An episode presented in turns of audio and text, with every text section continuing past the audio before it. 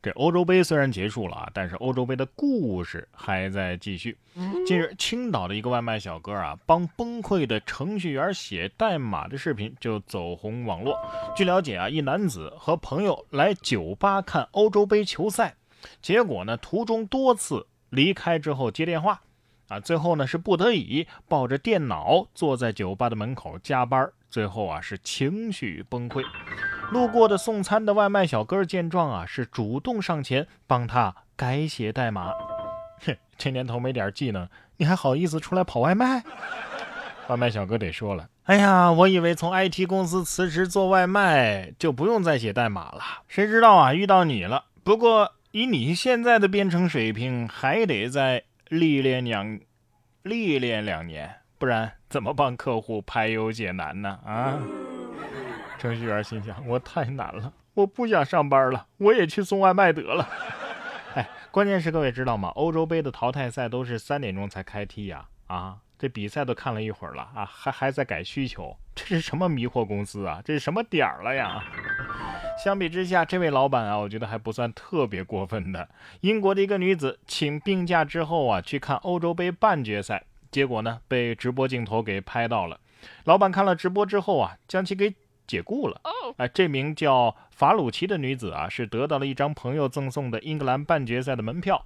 在公司人手紧缺的情况之下，她选择哎，干脆我请个病假去看球算了。结果在英格兰打进一球的时候，正在兴奋庆祝的她，被全球直播的镜头给拍到了。当她第二天准备上班的时候，她的老板将她解雇，原因是老板看直播的时候发现了现场看球的她。老板。你都知道公司紧缺人手了，你自己不顶上去，还在家里看直播？生病的确啊，影响上班是吧？但是不影响看球啊，我可以带病看球啊，我只是不能带病上班而已嘛。其实这都不是关键啊，老板真正生气的原因是，这比赛我都没买到票，你居然能去现场。说完员工气到老板的，再来说说学员气到教练的。近日，四川成都一名女生啊，在考驾校参加科目三的模拟考的时候啊，监控当中，小姐姐坐上车准备系上安全带的时候，考官突然 咳嗽了一声，把她给吓懵了。她僵在驾驶座上想了半天，才发现哦，原来自己忘了先对车辆进行检查。这一幕啊，她紧张的样子也是让网友直呼真实。哎呀，像我们这种驾照早已拿到手了的，就喜欢看这些。哎，还没考到驾照的朋友，学到了吗？考官的每一声咳嗽都是有它特别的意义的。这位小哥哥不知道是不是也是太紧张了，居然把化妆水当饮料给喝了。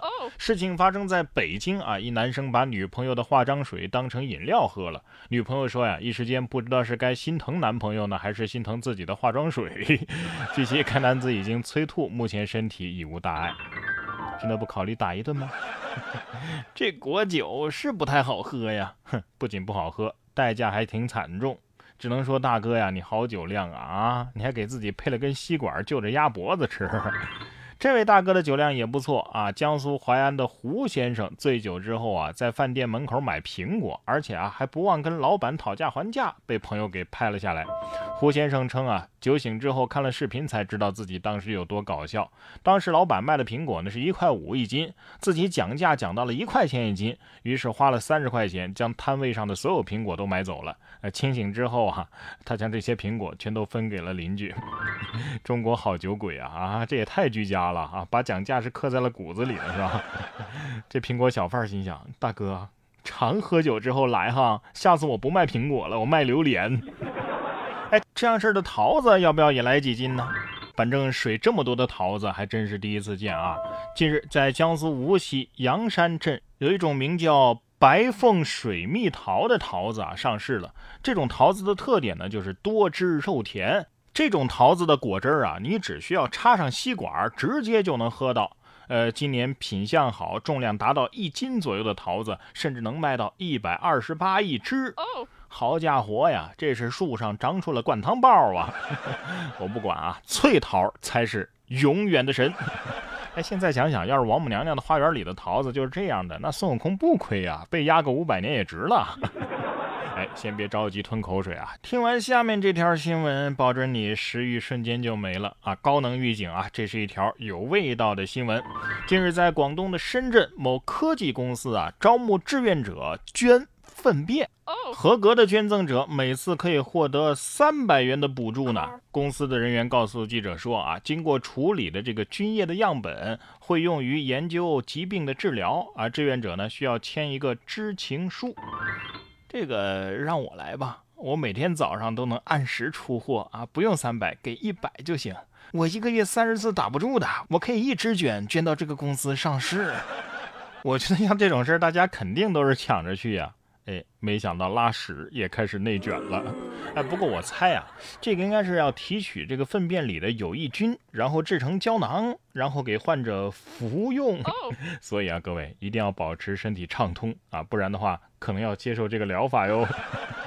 实验让科技进步，但是有时候实验的对象却很。无辜。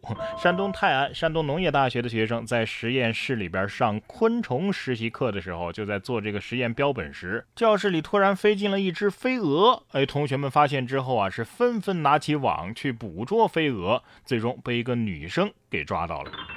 这蛾子真是飞来横祸呀，同情他一秒啊！这就跟酒驾开到交警队一样的感觉，是吧？飞蛾得说了，我不是真的人，但你们是真的狗啊！没办法，谁让你不是？保护动物呢？据悉，我国已经建立了较为完备的自然保护体系啊，大面积的自然生态系统都得到了系统完善的保护，野生动物生存环境呢也得到了有效的改善。像野生的大熊猫、藏羚羊、麋鹿等珍稀濒危物种的生存状况得到了改善，部分珍稀濒危物种的种群逐步恢复，东北虎、东北豹、亚洲象、朱鹮啊等等这些物种的数量也明显的增加。大熊猫的野外种群数量，已经达到了一千八百多只，受威胁程度的等级呢，也由濒危降为了易危。意思是大熊猫现在已经不算濒危啦？那什么时候能一家发一只啊？让你吃，让你卖萌吧？啊，降级了吧？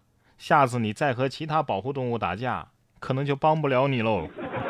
大熊猫心想：原来爱会消失，我怕是要失宠了。